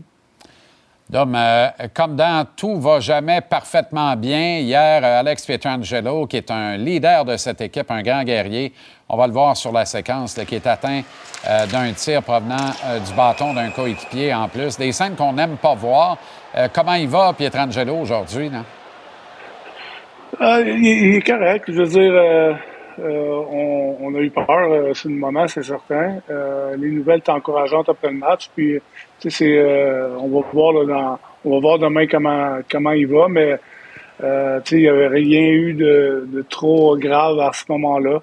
Euh, c'est surtout une coupure, c'est l'impact, puis c'est sur le moment, tu sais pas exactement c'est quoi, donc ouais, ça fait peur, mais surtout un gars comme lui, tu l'as dit, c'est un guerrier, c'est un vrai, c'est un gars qui compétitionne tous les jours, puis de voir n'importe quel joueur avoir un, un, jeu comme ça ou un accident, c'est pas plaisant. Euh, puis sur le coup, on a eu peur, c'est ça.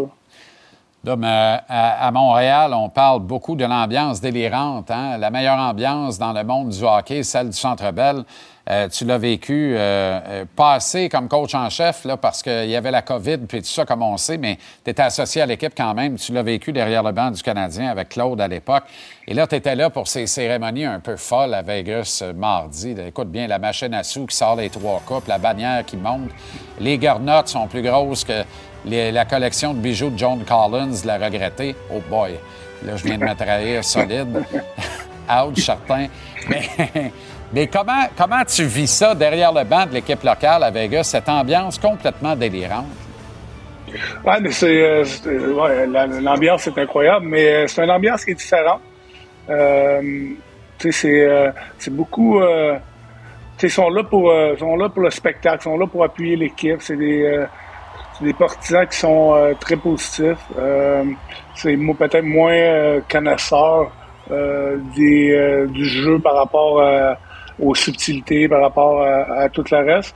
Euh, par contre, euh, sais, euh, juste comme exemple, on est arrivé dans la période d'échauffement mardi soir et puis l'aréna était remplie. Il n'y avait pas un siège de, de, de vide et puis déjà durant l'échauffement, les gens étaient debout puis c'était une innovation debout pendant presque 15 minutes. C'était euh, vraiment spécial comme, comme ambiance. C'est des choses que qu'on voit pas à la télévision, mais euh, de, de, ressentir ça dans, dans, dans l'aréna. Les gens sont, sont vraiment attachés à, l'équipe. Ils sentent vraiment que euh, c'est leur équipe.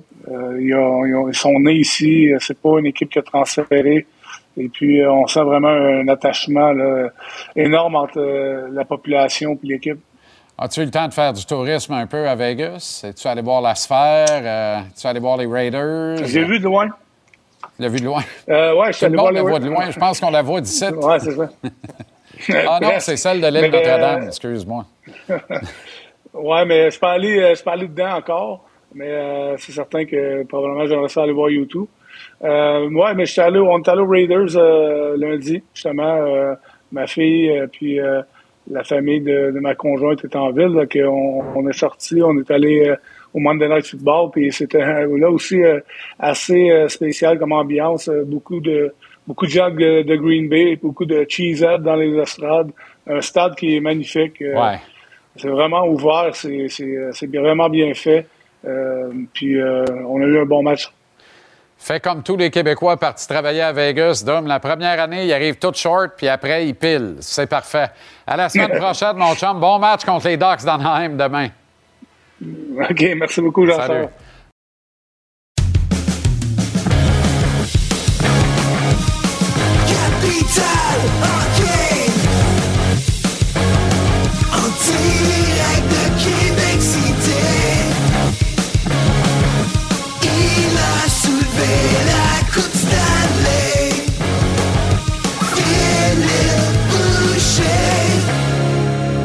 Comment ça va, le grand fil?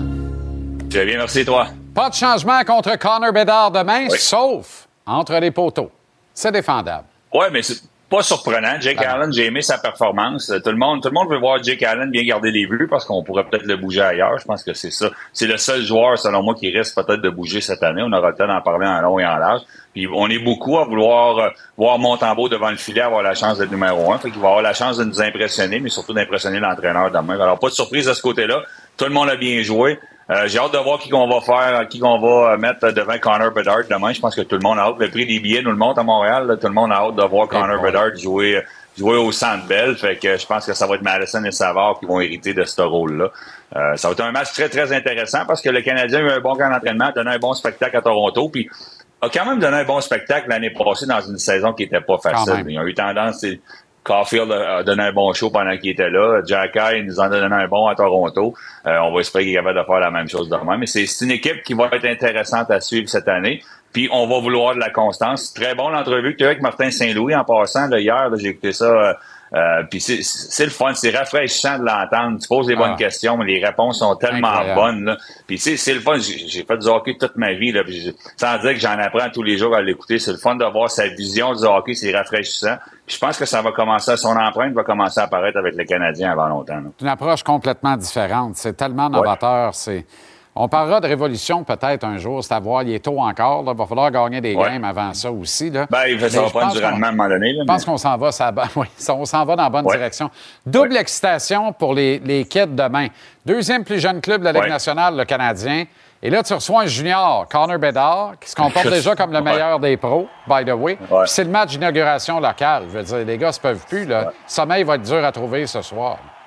Ben, écoute, je pense que la Ligue nationale fait la bonne chose. Je sais pas si c'est by design. on laisse Connor Bedard jouer sur la route avant de l'amener à la maison. Il enlève un petit peu de pression. Mais pour les jeunes du Canadien, Dominique Ducharme l'a très bien expliqué. là, il y a eu énormément de, de- En passant, c'est le fun d'avoir Dominique de retour dans le hockey puis qui va bien puis qui s'amuse à Las Ouais. Vegas. C'est quelqu'un qui le mérite, c'est bien lui. Là. Euh, écoute, euh, mais il y a beaucoup de distractions dans un match comme ça. Vegas, c'est une équipe d'expérience. Ils ont- Ça n'a pas paru. Ils sont 2-0. C'est une équipe mature. C'est pas le cas à Montréal. Fait que c'est- Qu'est-ce que tu fais de ces des distractions-là? Est-ce que tu les tournes en énergie? Tu sais, tout le monde te demande des billets, tout le monde va être là. Faut que tu t'occupes de maman, papa qui vient te voir. Pour plusieurs, c'est le premier match à la maison. Fait que tu- est-ce que tu fais ça, tu l'amènes en énergie ou si c'est des choses qui vont te déconcentrer? Ça reste à voir. Il y a beaucoup de clubs qui ont de la misère à jouer ce fameux match numéro un à la maison. On verra ce que le Canadien peut faire demain. Deux rapides, vite, vite, en terminant. Les Sabres, on l'a Ouais. vu, c'est encore une très jeune équipe. Faux départ hier contre les Rangers à domicile. J'écoutais avec Jimmy White tantôt, là, ça me rappelait combien de gardiens de but québécois on avait dans la Ligue nationale avant. Puis ce qui m'inquiète, j'aime Devon Levaille, là, c'est un très bon gardien de but, mais qu'il soit derrière la plus jeune équipe. Power va être très bon, Dallin va être très bon. Là, mais on a un, un bon jeune gardien de but qu'on risque d'exposer. Parlant de Québécois, on voit Lafrenière qui a marqué un beau but hier. C'est le fun d'avoir ça pour un camp d'entraînement plus difficile. Mais pour le vert, ça fait longtemps qu'on n'a pas un Québécois dans la Ligue nationale devant le filet. Puis je m'inquiète un petit peu pour lui parce qu'on est probablement un petit peu trop jeune de ce côté-là. Puis on a dit qu'on voulait gagner. On veut gagner à Buffalo cette année. C'est pour ça qu'on a gardé certains joueurs. Mais je pense qu'il faudrait les entourer de certains vétérans. Ah, puis Lukanen n'est pas bien plus vieux, mais je pense que c'est lui qui va avoir une Non. majorité de départ devant les Verts pour protéger un peu Devon Levy. Classique Ovechkin, Crosby à notre antenne à Ouais. 19h ce soir. Il se passe toujours de quoi quand ces deux-là sont là en 10 secondes. Ouais. Ah ben moi, je m'attendrai jamais à les regarder. Bon, c'est Bedard est la nouveau, le nouveau visage de la Ligue nationale. Je pense que ça va être lui le superstar. Crosby, il lui, lui laisse une ligue en bonne main, mais c'est toujours la fun de les voir jouer un contre l'autre. Deux grands joueurs de hockey. Deux joueurs absolument sensationnels. Et, Ouais. euh, mais deux joueurs complètement différents en même temps. Merci, Phil. Bon week-end et à lundi. Bon week-end.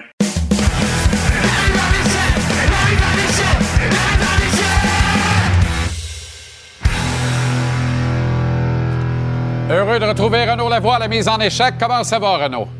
Ça va très, très bien, Jean-Charles. Hier, évidemment, la petite Charlie est venue te dire un petit euh, bye-bye. T'es adorable. J'étais très content. Ce soir, ça va être plus calme. On lui souhaite bon anniversaire quand même. Ça, c'est la plus vieille. Ça, Ah! Ça, c'est Noémie. Ah, c'est Noémie Noémie. qui a 19 ans demain. Jesus! Wow! Formidable. Oui, monsieur. OK, Brandon Gallagher est revenu sur sa performance. Oui, exactement. Donc, euh, son trio, si tu regardes Sean Monahan, joueur de centre, il a trois lancés, mais n'oubliez pas que dans le cas de Sean Monahan, il joue aussi en avantage numérique. OK? Tanner Pearson, qui était à sa gauche, aucun lancé dans le match, 12 minutes de jeu. Euh, un seul tir tenté. C'est la même chose du côté de Brandon Gallagher à la droite de Monahan. Donc, euh, 12 minutes de jeu, un peu plus. aucun lancé au filet, un tir tenté. C'est sûr qu'il y a bien des gens qui ont été déçus de la performance de ce trio-là, mais à quelque part, tout ne peut pas être parfait. On a trois trios chez les Canadiens qui ont bien fonctionné dans le premier match de la saison mercredi. Alors aujourd'hui, euh, ben c'est sûr que il y a plusieurs journalistes qui étaient autour de, de, Brandon Gallagher. Il était disponible dans le vestiaire de l'équipe après l'entraînement à Brossard. Et euh, Anthony Martineau y était. Et la question était très simple. Comment, comment tu te sens? Comment ça a été ton match mercredi face aux Leafs? I thought we, you know, we defended well, uh, but there's there's certainly areas that if we execute a little bit more, there's there were some chances to be had. And, you know, it's game one of, of a long season, so you're just trying to feel it out. And um, you know, health wise, I felt good. Legs, I felt good. So everything like that, you know, you feel feel able. I think you're just trying to find little areas that you can uh, you can execute a little bit better and lead to some scoring chances. Un vétéran aurait dit le regretter ben oui, Gilles Tremblay. Oui, et, et c'est parce qu'il faut que ce trio-là amène plus d'offensives. On n'a pas vu Tanner Pearson créer beaucoup d'offensives ben lors des matchs préparatoires. Brendan Gallagher, on l'a épargné d'une certaine façon. On l'a fait très peu jouer lors des matchs préparatoires. Donc, tu regardes tout ça, tu te dis, écoute, j'ai hâte d'en voir un peu plus. Mais comme Brendan Gallagher a dit, un vétéran, c'est bien dit, euh, c'est le début. Là. Et je veux dire, faut pas partir en peur non plus, faut pas paniquer. Mais à quelque part, dans deux, trois semaines, on en reparlera, toi et moi, ensemble. Oui, exact, exact. Parce que les gens en parlent déjà, mais les gens le piton collé avec Gallagher, évidemment, là, à 6,5 par année, puis tout ça, on oublie vite que deux fois, il a marqué plus de 30 buts euh, dans la même saison. Et euh, puis, c'est un vétéran. Ça part plus lentement. Tu l'as dit, on l'a ménagé, ah donc il n'est pas rodé. Euh, il va nous donner du meilleur hockey qu'il nous donne là. Mais est-ce qu'il est ben encore un élément important de cette équipe? Là, c'est une autre histoire. Euh, C'était jour de retrouvailles à Brossard? Ah, écoute, des images, moi, comme ça, là. Les joueurs des Canadiens, euh, il y en a quelques-uns qui sont restés, euh, bon, quand même assez, je ne veux, pas dire tard, mais l'entraînement des Canadiens était à, 10h30 ce matin. mais l'entraînement des Blackhawks était à 13h, quand même un peu plus tard. Et a quelques joueurs des Canadiens qui ont entendu la fin de l'entraînement des Hawks pour venir saluer des anciens coéquipiers. D'un côté à gauche, tu David Savard qui est venu saluer, euh, entre autres, Nick Foligno, euh, son ancien capitaine, avec euh, la formation de Columbus, Seth Jones. Seth Jones aussi. aussi, ben oui. Oui, c'est ça. Donc, à gauche, Columbus, à droite, ah ben là, évidemment, on sait les retrouvailles euh, euh, de, de, de, de, notre joueur de centre, Kirby Dock. Kirby Dock. Qui euh, il était là puis qui saluait évidemment ses anciens coéquipiers chez les Blackhawks de Chicago. Luke Richardson qui est venu saluer Steamer. Le reste un peu du groupe de soutien des, des Canadiens. Des belles. Moi là, je, je sais que c'est vendredi. Puis, ouais, mais c'est ça, c'est pour moi des images qui te démontrent la hum, camaraderie, le fait que quand tu fais partie d'une équipe de hockey, euh, tu ne peux pas oublier les gens avec qui tu as travaillé, avec qui tu t'es défoncé. Puis euh, regarde ça là, ça c'est beau. hey, David hein? Savard, David Savard et Corey Perry étaient à deux pieds et demi, se sont même pas regardés. Rappelle-toi, euh, Savard ben, a battu Perry en finale de la Coupe Stanley avec le Lightning contre le Canadien. OK. Ben oui. Dis-moi, est-ce que Taylor Hall va jouer demain? Là, là, on va aller voir la blessure ensemble. OK? Parce que ça, là, c'est, c'était la question euh, aujourd'hui à l'entraînement. D'abord et avant tout, on va se le dire, il n'était pas là à la pratique, à l'entraînement pour commencer l'entraînement. Il se fait frapper à la hauteur euh, du cou, de la tête lors du dernier match. Et euh, on nous avait dit après la rencontre, Jean-Charles, il va être absent de semaine à semaine. Mais là, on va voir ce matin ce qui arrive. Ben, cet après-midi, excuse-moi. Oups! Soudainement, ça fait 30 hmm. minutes que l'entraînement a commencé. Et là, Taylor Hall saute, sur la glace. Luke Richardson nous a dit que Taylor Hall lui a mentionné un peu plus tôt dans les dernières heures que c'est un gars qui se remet rapidement de ses blessures. Eh ben. Je ne m'attendais pas à le voir sur la glace aujourd'hui, mais je peux déjà vous dire qu'il ne jouera pas le match de demain. Par contre, il est tombé maintenant de semaine à semaine à au jour le jour, dans son cas, ce qui est ce qui est pour les Blackhawks une excellente nouvelle parce que ben c'est une formation qui est le fun à regarder. Euh, mais pour qu'elle soit le fun à, regarder, il faut que des gars comme Taylor Hall jouent. Euh, parce que Connor Bedard ne peut pas tout faire tout seul. Il a besoin d'un gars comme Taylor Hall à côté de lui. Ce ne sera pas le cas demain, mais ça va être le fun de voir Connor Bedard dans l'uniforme des Blackhawks. Et mon Dieu, je l'aurais aimé le voir dans un uniforme bleu, blanc, rouge. David Reinbacher. Correct aussi, ben, ben, ben correct. Ah, ben, correct. correct. Mais, il est mieux d'être correct quand je vois le vert, moi te le dire, parce que ah, l'autre va, être correct longtemps. Petit sujet extra, Renaud, là, tu certainement euh, pas laissé passer les propos de Ryan Reeves, qui appelait à commenter le round numéro un avec euh, Salmodon Albert Jacky l'autre soir, a dit euh, il a jumpé. Autrement dit, il a fait passer Jacky pour un Crétaka. Moi, là, j'en ai parlé plus tôt à l'émission ce soir, là. Lâche-moi avec ça, Reeves. T'as eu l'air d'un piment. Assume que t'as eu l'air d'un piment. Tu t'es fait pelleter, tu t'attendais pas à ça. T'as pas respecté ton adversaire, t'as ben fini quatre fers en l'air. Jack là, il a pris le temps de te revirer avant de descendre le premier coup de poing. Puis là, tu étais engagé dans le combat quand tu finis quatre fers en l'air. Lâche-moi qui a jumpé. C'est normal qu'il jump parce que toi, tu as jumpé mal sale sur Caden Goulet. C'est du beau niaisage. Oui, puis ben oui, puis d'une manière ou d'une autre, là, c'est pas compliqué. Là. Et il se n'attendait, il savait qu'il était sur la glace, euh, ben notre ami euh, Reeves. Et oublie pas une chose, Jean-Charles, hein? comme mon ami Félix Seguin m'a dit à l'entraînement aujourd'hui, rarement il a vu, sinon jamais, Ryan Reeves se faire malmener de cette façon-là. Jamais. Alors, jamais. et pour Arbor Jacky, je vais te dire une chose. Le prochain client est mieux de se tenir. Et je pense qu'il va se tenir tranquille. Ce joueur-là qui va essayer de jouer au top face aux Canadiens. Excellent week-end. Bon match demain. Connor Bedard et Ah, les Hawks. on a Au Centre Bell à notre antenne avant match dès 18h. Merci Renaud. Salut. Mais si regarde la, la feuille de jeu des Broncos hier. Calvados. Ouais. Oh. Tu sais ça? Oh. Taylor Swift. C'est ça la game. Dans la zone des buts, touché. Montréal.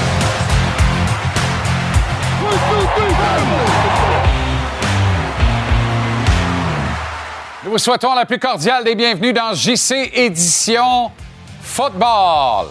Comment ça va, Arnaud? Très bien, toi? Tu regardais où, là? Dieu, je pense.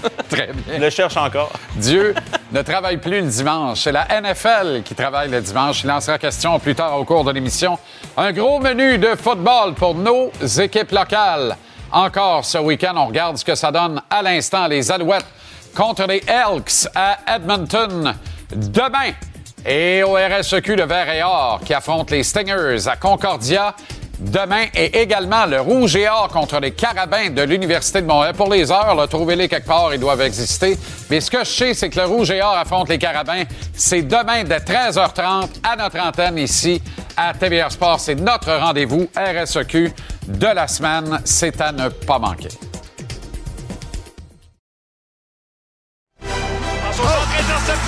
Directement dans les mains de Guillaume pour toucher. La passe en plein c'est complété la ce sera un.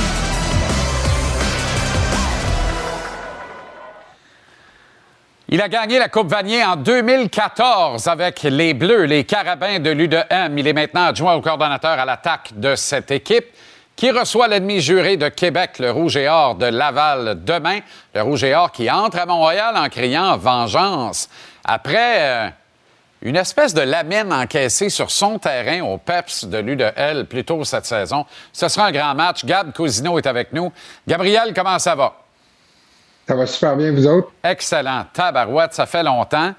Comment on se prépare? C'est quoi la préparation mentale pour ce choc numéro 2 du calendrier régulier? Considérant comment ça s'est terminé à Laval, une victoire non équivoque de votre part.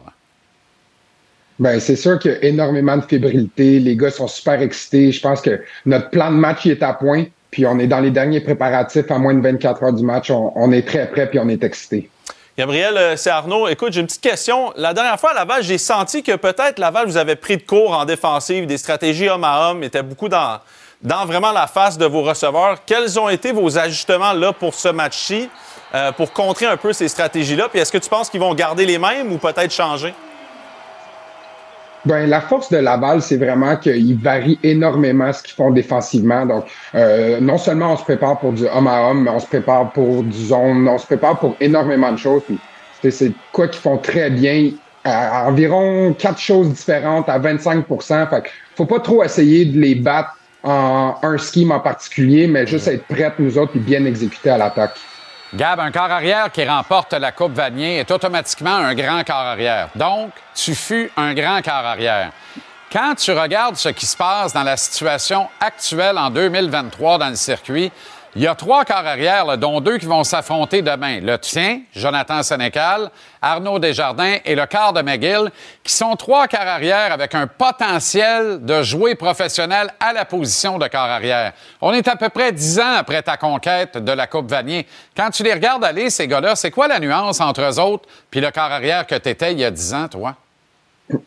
Ça commence à faire longtemps, disant mon Dieu, tu me rajeunis pas. Mm. Euh, c'est sûr que les carrières cette année dans notre ligue sont à maturité. Ça fait que la ligue est excitante. Euh, on voit du beau jeu aérien, de, la belle jute offensive.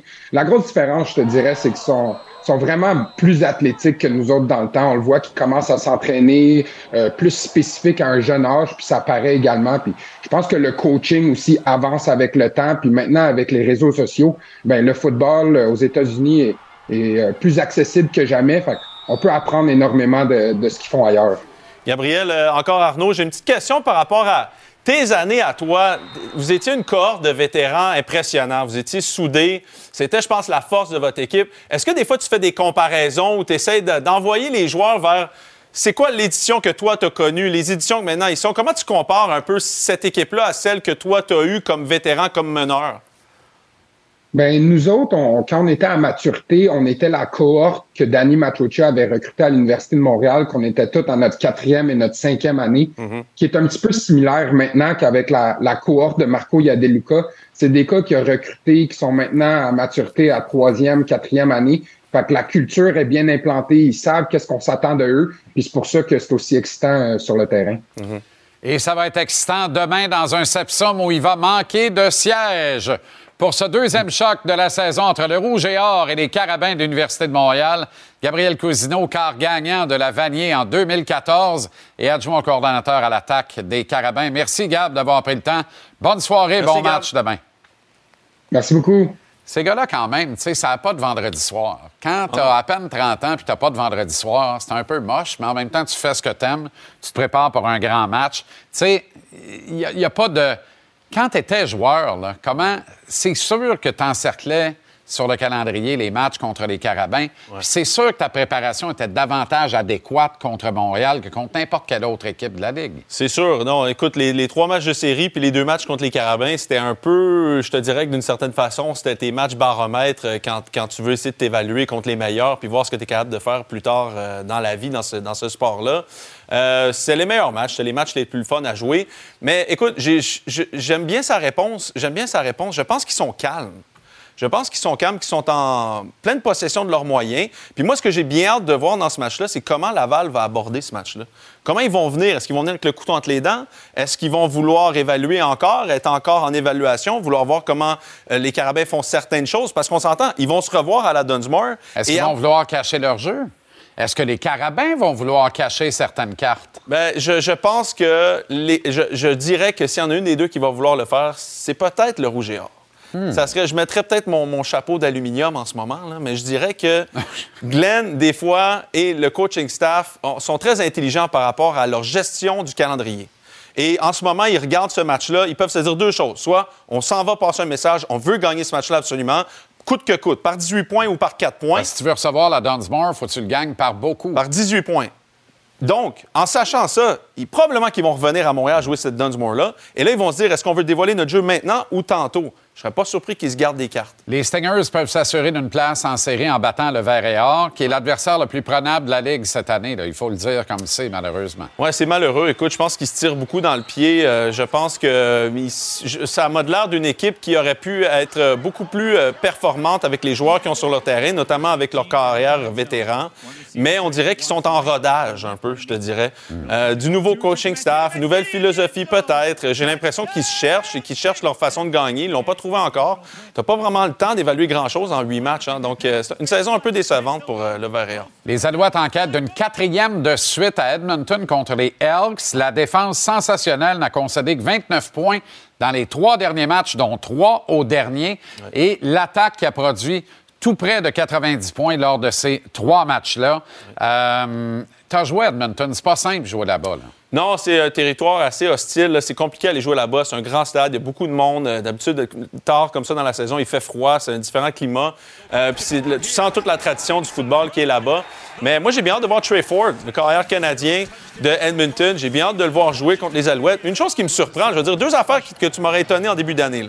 La défensive des Alouettes joue bien en fin d'année parce que c'est pas reconnu nécessairement pour le gars qui la dirige, pour être un gars qui s'adapte bien à travers l'année. Et Sean Lemon est un vétéran qui inspire les autres joueurs. Je veux dire, j'aurais pu vraiment être surpris de ces deux allégations-là. On rappelle qu'une victoire des Alouettes ou une défaite des Cats d'Hamilton et Montréal accueillera la demi-finale de l'Est au stade Percival Molson dans quelques semaines. Euh, RSEQ collégial Division 1, quel match! Entre Grasset et Limoilou, duel pour le premier rang de la Division 1. Oui, puis en plus, je vais être, moi, au bol d'or cette année, encore une fois cette année. Fait que j'ai hâte de retourner là. Euh, Limoilou, les champions en titre qui se prennent contre André Grasset. Grasset contre Limoilou et Vanier Vieux, son dernier au classement. On est ailleurs. Mais j'ai bien hâte de voir ce duel-là. Ça va être un duel de titans dans le collégial.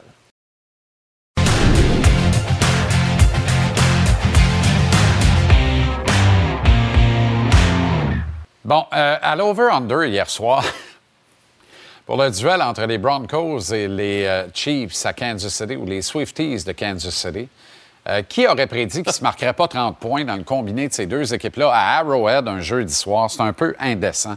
Vous avez vu 19-8 la victoire des Chiefs. Courte victoire. C'est plate à mort. Ah, c'est terrible. Avec la feuille de jeu de Sean Payton qui est au vu et au sud de l'Amérique, voire de la planète au complet. Oui, oui. Euh, il faut voir aussi même celle de Russell Wilson, parce qu'en en début d'année... Oui, le bracelet. Ah, écoute, ah, ben, je sais pas ce qu'il y a dessus, mais ça a l'air d'une feuille de code pour écrire, construire un ordinateur. Tu vas dans une pharmacie avec ça, tu as des pilules trois ans. Ah, facile. J'imagine qu'ils comprennent aussi parce que ça a l'air d'une signature de, médecin. Exactement.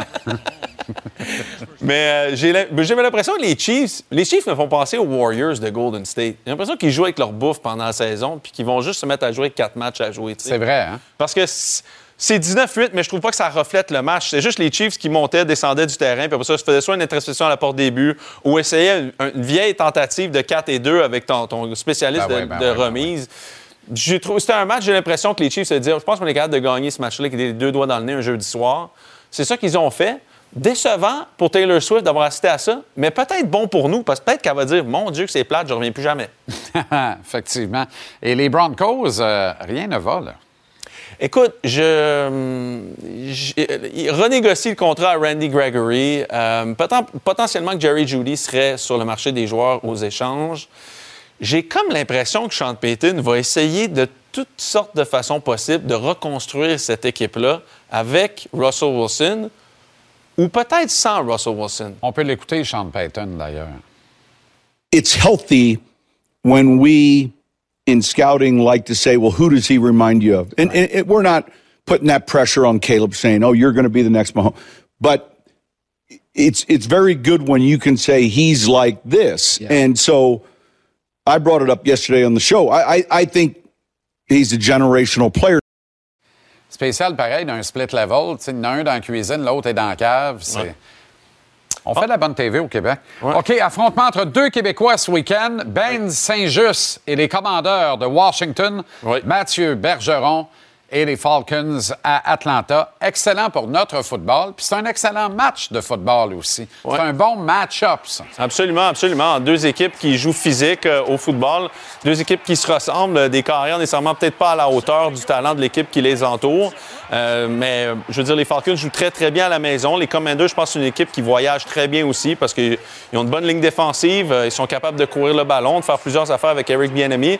Ça va être un match intéressant. C'est une cote à deux et demi en ce moment. Mais comme tu dis, c'est deux Québécois quand même qui jouent à un haut niveau. Deux et demi à la faveur des Falcons, à la maison. Et Benjamin Saint-Just joue bien cette année. Je pense qu'il s'achète peut-être un nouveau contrat de par son jeu. Et aussi Emmanuel Forbes, qui ont été repêchés comme demi-coin de Mississippi State, joue mal. Et là, en ce moment, c'est comme Benjamin qui prend souvent les lourdes tâches. Et je pense que ça passe bien dans le vestiaire de Washington. La seule affaire, c'est qu'il va avoir un nouvel état-major à Washington. Ça, ça peut compliquer les choses. Seahawks Bengals, encore un must-win pour le club de Gonzo. Mais je vois pas trop trop de problèmes à domicile dans ce match-là. Moi non plus. Écoute, je, pense que les Seahawks sont bons, mais je pense que les Bengals, c'est un calibre. On disait qu'ils pouvaient aller au Super Bowl. Alors, s'ils sont partis, je pense qu'ils ont l'avantage à la maison de jouer contre une équipe comme celle des Seahawks qui voyage de la côte ouest vers la côte est en probablement des températures qui seront exécrables. Donc, euh, je veux dire, j'aime Joe Burrow. Je pense que Joe Burrow, peut-être un départ lent plus que d'habitude, n'est pas nécessairement connu pour avoir un départ rapide, mais tout pointe vers, on aurait dit une performance où on a retrouvé le Joe Burrow et les Bengals qui sont capables de jouer du gros football. Je dirais que les Bengals seraient favoris pour gagner ce match-là. Tu veux me parler de Lamar Jackson, la petite minute Lamar Jackson de la semaine? Oui, ben écoute, Lamar euh, en déçoit et en surprend d'autres. Euh, moi, j'ai eu des propos un peu euh, difficiles à l'endroit de Lamar cette année avec toi parce que je trouvais qu'il avait l'air de, pouponner un peu Lamar aux Ravens où tu signes un gros contrat, mais force est d'admettre il tient cette équipe-là sur son dos. OK? Ça, c'est probablement, quand tu regardes le dernier match, le 8 passes échappées dans ce match-là. ils auraient dû défoncer les Steelers. Là, vraiment, les statistiques disent qu'ils auraient dû marquer beaucoup plus de points que ce qu'ils ont fait. Ils n'ont pas réussi parce qu'il n'y a pas l'environnement autour de lui pour performer. Mais c'est lui qui a demandé cet environnement-là. OK? Donc, d'une certaine façon, je pense que là, à un moment donné, c'est sa responsabilité de faire en sorte que le gars attrape des ballons. Tom Brady, il n'y a pas grand monde à part Randy Moss et Gronkowski qu'on se rappelle à qui il a lancé le ballon. Julian Edelman, tu me diras, mais il y a eu plusieurs années. Donc, je pense qu'il y a une, une responsabilité qui revient à Lamar Jackson, le contrat qu'il a signé, mais on le voit dans la en ce moment. Hein. Il y a des équipes qui ont été les mains liées vers un contrat, un grand contrat des carrières, dont ils n'étaient pas trop sûrs des capacités. Les Ravens sont, sont pris avec Lemar pendant plusieurs années. Ils jouent du bon football. Mais comment est-ce qu'ils vont faire pour faire en sorte que Lemar joue et son équipe aussi joue à la hauteur de son Bien, contrat? Ça va être le problème de tous les clubs qui décident de donner un quart de milliard de dollars en quart arrière. Tôt ou tard, ça va te rattraper, ça crée des trous ailleurs dans le depth chart. Et c'est ça qui fait que tu passeras pas la rampe. Je veux dire, à un moment donné, on a vu Moneyball au baseball. Euh, il va falloir que quelqu'un adapte ça un peu au football de la NFL pour construire des bonnes petites équipes de championnat. Puis on regarde Frisco. Mais ça se fait, ça se fait. Tu vas me dire, Jalen Hurts est invaincu aussi à Philly, puis lui, il a un gros contrat, mais attendons voir la suite. Il n'est pas rentré son contrat encore. Ben, il n'est pas, rentré, c'est ça. Et euh, avec euh, Brock, Brock Purdy ben, à Frisco, on voit que... Non, mais t'en as d'autres. Brock, c'est vraiment le, pire. Là. Mais t'as Geno Smith, de Jared Goff. T'en as d'autres qui s'arrangent avec des contrats. Ça marche. Ça fonctionne. Est-ce que les petits Lions vont gagner en fin de semaine? Écoute, euh, je regardais, les Lions sont bons, Jean-Charles. Je veux dire, euh, ils, sont, ils, sont, ils sont top 3 de la Ligue dans toutes les catégories. je veux dire, quand tu regardes, même jusqu'aux statistiques avancées, les Lions, tu as les Bills en ce moment, la meilleure équipe des statistiques avancées, 49ers et les Lions, qui sont bons partout. Cowpokes, Chargers. Oui. Euh, ça nous permet d'avoir un face-à-face en tableau de deux corps arrière. Oui, parce que. Évidemment, Justin Hébert des Canards de l'Oregon et Dak Prescott, où ce qui en reste. Oui, puis il y a quelque chose d'intéressant. Regardez ça, c'est parce que ce qui est arrivé d'une certaine façon, c'est qu'il y a une similitude entre ces deux équipes-là. Kellen Moore a quitté les Cowboys pour aller rejoindre les Chargers. Kellen Moore, qui était le coordinateur à l'attaque des Cowboys, que Mike McCarthy disait j'avais l'impression qu'on voulait juste marquer le plus de points possible. On jouait pas du vrai football. Fait que Mike McCarthy, ce qu'il fait, il dit Je vais vous arriver avec un dessin, trois slants, les gars, puis on y va pas trois verges. Je te l'ai montré hier. Tu te rappelles? Conservateur. Très conservateur. Donc, regarde cette différence-là au quatrième quart. D'un coach qui quitte à un coach qui arrive. C'est effarant. C'est, euh, en ce moment, Dak Prescott est le pire carrière de la NFL au quatrième quart. Et Justin Herbert est dans le top 3. Donc, est-ce que c'est l'effet Kellen Moore? Une chose est sûre, c'est que quand tu commences un match, être bon en première demi, c'est pas tellement glorieux pour un carrière parce que souvent, ce que les meilleurs coachs font, c'est qu'ils scriptent les 15 à 20 premiers jeux. Ça fait à peu près l'entièreté de ta première demi. La deuxième demi, c'est là où l'autre équipe s'ajuste. Et toi, tu sais pas ce qu'ils font. Donc là, ça le maître, d'ailleurs, en matière de, mise en scène, des ajustements Andy à la Reid. demi, mais d'avoir écrit le script au complet de la première demi, de le respecter à la lettre, et ça fonctionnait.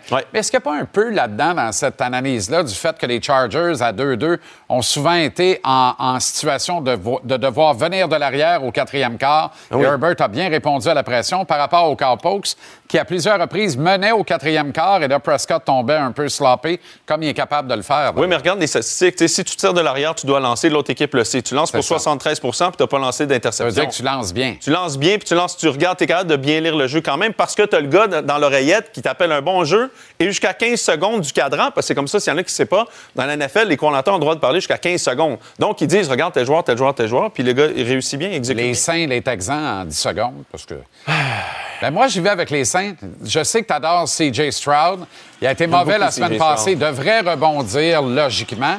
Les Saints ont été impressionnants. Et l'enjeu, là, considérant la défaite annoncée des Boucaniers, c'est de devenir premier de la section sud de la nationale. On a des images de Tyron Matthew. Tyron Matthew me fait penser à moi un peu, où à un moment donné, j'ai l'impression qu'il est tombé d'un chip à Ça se peut-tu? Parce que à LSU, là, Tyron Matthew, s'il pesait 168 livres, Ouais, j'aurais ouais, été, la- j'aurais été ouais, surpris. Là, il y a de l'air chunky un peu, hein? Un peu. Il y a de l'air pesant. Oui, oui, c'est correct. Je suis comme, mais les Saints, c'est l'équipe la mieux rodée de cette division-là. Mais comme tu dis, j'aime les, j'aime les Texans.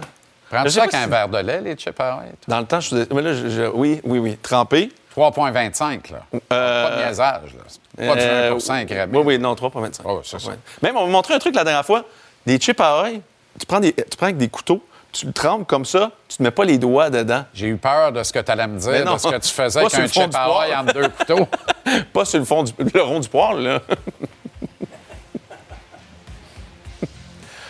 Fais des tacs aux brisures de chocolat.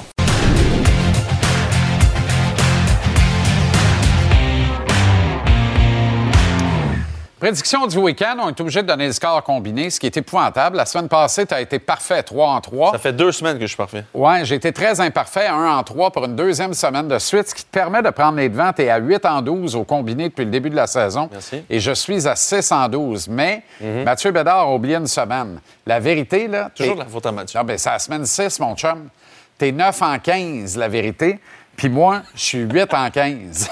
OK? Ben non, mais Non, c'est mais ça. moi, c'est, moi, je, je, ce qui est écrit, c'est ça que je dis. Ben non, t'inventes non, des non, affaires. c'est ça. Non, non, non, non. Non, non, Non, non. Ce que Big Papi dit, c'est la vérité. Alouette Elks à Edmonton. Montréal, plus 2,5. Mm-hmm. Intéressant. Moi, c'est mon choix, personnellement. Moi aussi. Ah, ben, regarde donc. Faut copieur. Absolument. Ben, je pense qu'ils vont gagner. Je pense qu'ils vont gagner ce match-là. Sont En tout, cas, en tout cas, ne le perdront pas par trois, mais ils sont meilleurs que les Elks. Je pense aussi qu'ils vont gagner. Ouais, ouais, puis, Ils sont partis, puis ça va bien. Les Elks, en fin de saison, euh, les gars sont tannés d'être là, fait fret, ils ont de rentrer chez eux. Là. Commanders, Falcons. La ligne est à moins 2,5 pour les Falcons. On est-tu Benji Saint-Just ou Mathieu Bergeron? Moi, je suis Mathieu Bergeron. Écoute, euh, j'allais prendre Mathieu, mais Mathieu m'a convaincu pendant 15 minutes au téléphone de prendre les Commanders. Il m'a convaincu pendant 15 minutes de prendre les sabres contre les Rangers. Puis, ça a-tu bien été? perdu 5-1. Ouais, c'est ça, exact. Fait qu'écoute, j'allais- je vais voir. Je vais voir, mais si c'est ça, je sais c'est qui qui m'a dit de prendre les Commanders. Tu comprends-tu? Non, ben tu peux pas te défiler. Il a là. été convaincant. Il a été convaincant. avec Falcons, les moins Commanders. 2,5. Les Falcons vont gagner ce match-là. Seahawks, Ouais. Bengals. À domicile, les Bengals, moins 2,5, c'est mon choix. Ouais, moi aussi, Joe Burrow all the way. Moi, je les ai mis au Super Bowl cette année. Moi, il que faut ça que j'arrête de là. faire l'action, répondre à tous quand je fais mes pics, parce que t'embarques dans le bandwagon. Non, non, j'ai rien vu, moi. Rien vu, rien vu. Le seul qu'on est différent, c'est Matt Bédard qui t'a convaincu. Mais là, je te dirais qu'avec les fiches qu'on a, c'est toi qui devrais commencer à m'écouter là-dessus. Très bien. Ce sera un grand week-end à l'antenne de TVA Sport. Dans quelques instants, Crosby les Pens, Ovi et les Caps de Washington. Demain, dès 13h30, les Carabins contre le Rouge et Or. Dès 18h, les Blackhawks et Connor Bedard contre le Canadien. 22h, les Canucks contre McDavid et les Oilers. Dimanche, gardez ça. Ça n'arrête pas de bien aller. Merci infiniment pour la belle semaine. Merci à l'équipe en régie sur le plateau. Merci à vous. À lundi, 5h. Salut.